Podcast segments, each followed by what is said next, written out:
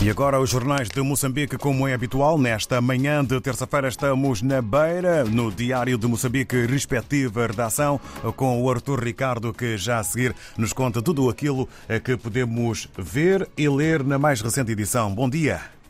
Muito bom dia.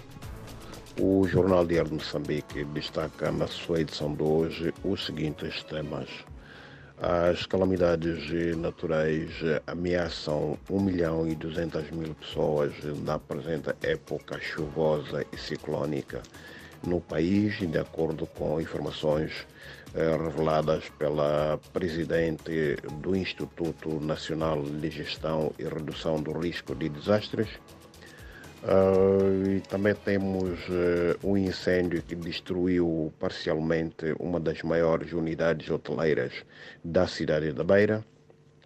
Uh, em destaque também temos a Suíça que se disponibiliza a apoiar Moçambique na investigação criminal e gestão de ativos.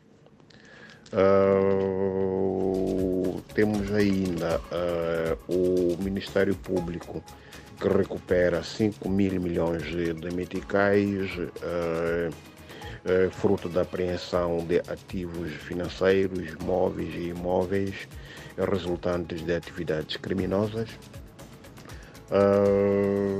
também temos a Índia, que uma empresa indiana que vai fornecer locomotivas à empresa Portos e Caminhos de Ferro de Moçambique. Uh, e depois temos o governo moçambicano que quer racionalizar o endividamento interno.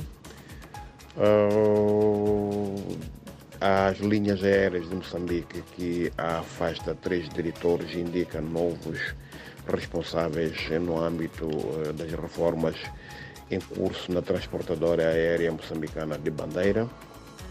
E por hoje é tudo. Muito obrigado e até a próxima oportunidade.